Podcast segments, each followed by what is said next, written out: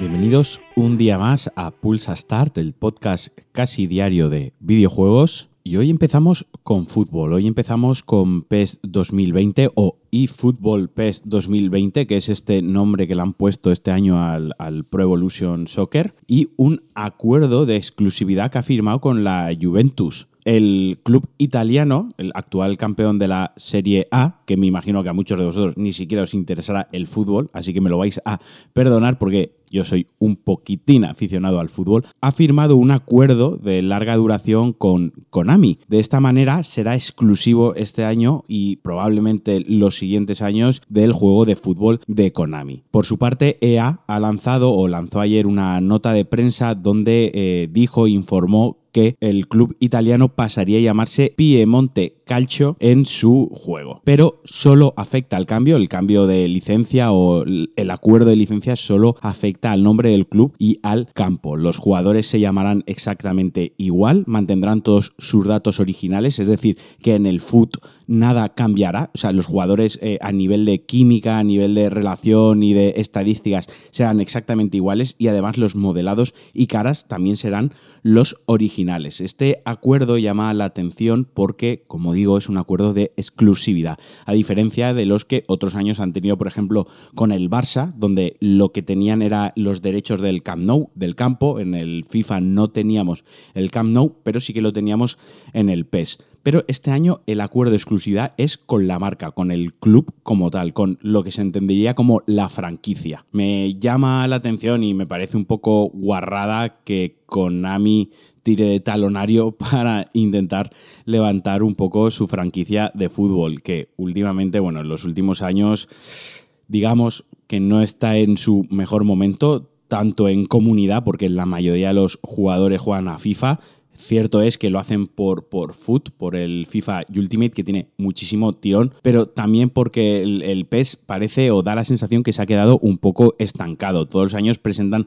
alguna novedad al estilo, pues la defensa es mucho más realista, ¿no? La forma del balón, el cómo se mueve el portero y demás, pero no sé, da la sensación siempre que es un juego menor o que no saben adaptarse o que no han sabido cómo, cómo gestionar la nueva generación. De todas formas, para quien quiera probar el PES 2020, os recuerdo que el 30 de julio estará disponible la demo. Contará con 14 equipos, entre ellos la Juventus, obviamente, ya que han firmado el acuerdo, tienen que rentabilizarlo. Y que saldrá a la venta el 10 de septiembre para Play 4, para Xbox One y para PC. PES no saldrá para Switch, sí que lo hará FIFA, pero en edición Legacy. Quiere decir que simplemente actualizan las plantillas, actualizan los datos del juego, pero no es un juego nuevo a efectos de tecnología, a efectos de gráfico y a efectos de novedades jugables. Así que EA, FIFA, este año tendrá la Juventus Fake. Ubisoft ha revelado la lista de lanzamiento o la lista de los 100 juegos que estarán disponibles el Day One, el día de lanzamiento de su servicio Uplay Plus. Y como la lista tiene 100 juegos, obviamente no los voy a repasar todos, pero sí que quiero comentar algo que algunos que me han llamado la atención o lo que más me ha gustado. Por ejemplo, estará toda la saga Assassin's Creed al completo disponible. También tendréis la saga Far Cry, desde Far Cry 2 hasta el último Far Cry, el New Aquí os recomendaría que jugases Far Cry 2, un incomprendido para su tiempo, un juego muy, muy avanzado tecnológicamente, que si bien el argumento o el ritmo del juego caía un poquito, se hacía ciertamente repetitivo, tiene ciertas tecnologías eh, jugables y ciertos avances tecnológicos a nivel de gráficos, de físicas y, por ejemplo, del fuego en el juego que vale muchísimo la pena probar. También estará toda la saga de juegos eh, Tom Clancy,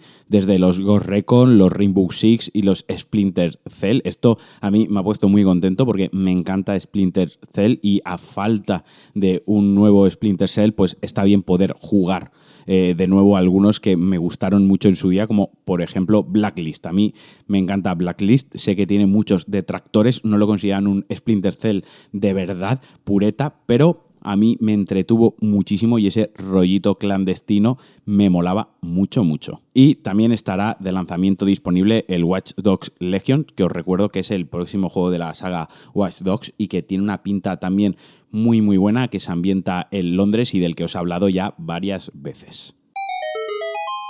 El 29 de octubre llegará Resident Evil 5 y Resident Evil 6 a Switch. Como os podréis imaginar, estos juegos llegarán con todo el contenido descargable, con todos los DLCs y todas las historias que se lanzaron a posteriori. Y además el Resident Evil 5, para quien no lo recuerde o no lo sepa, contaba con un modo cooperativo, que podremos jugarlo tanto en local como online. No sé a vosotros qué os parecieron estas entregas. A mí Resident Evil 5 no me desagradó. La verdad es que me gustó bastante sin considerarlo un Resident Evil súper clásico, ¿no?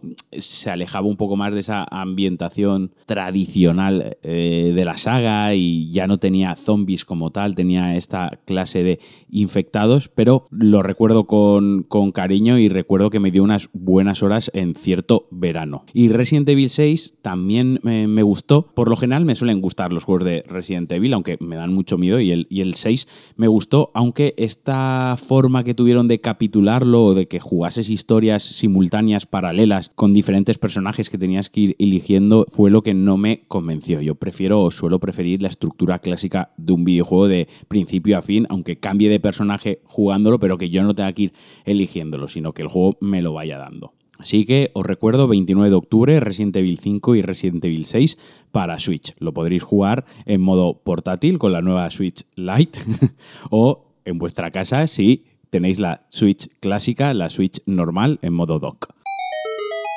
Y hablando de Resident Evil. Hoy, día 17, se actualizan los juegos del Game Pass de Xbox y Resident Evil 4 es uno de los que estará disponible. Además, también estará disponible Killer Instinct, el juego de lucha muy sobresaliente que os recomiendo que lo probéis si, si tenéis el Game Pass. Total, es gratis, lo podéis aprovechar. Y también llega Metal Gear Solid 5 de Phantom Pain. Necesitaría como 17 pulsa starts para hablar de Metal Gear Solid 5 y me quedaría corto para mí es uno de los mejores juegos de la historia a nivel de jugabilidad.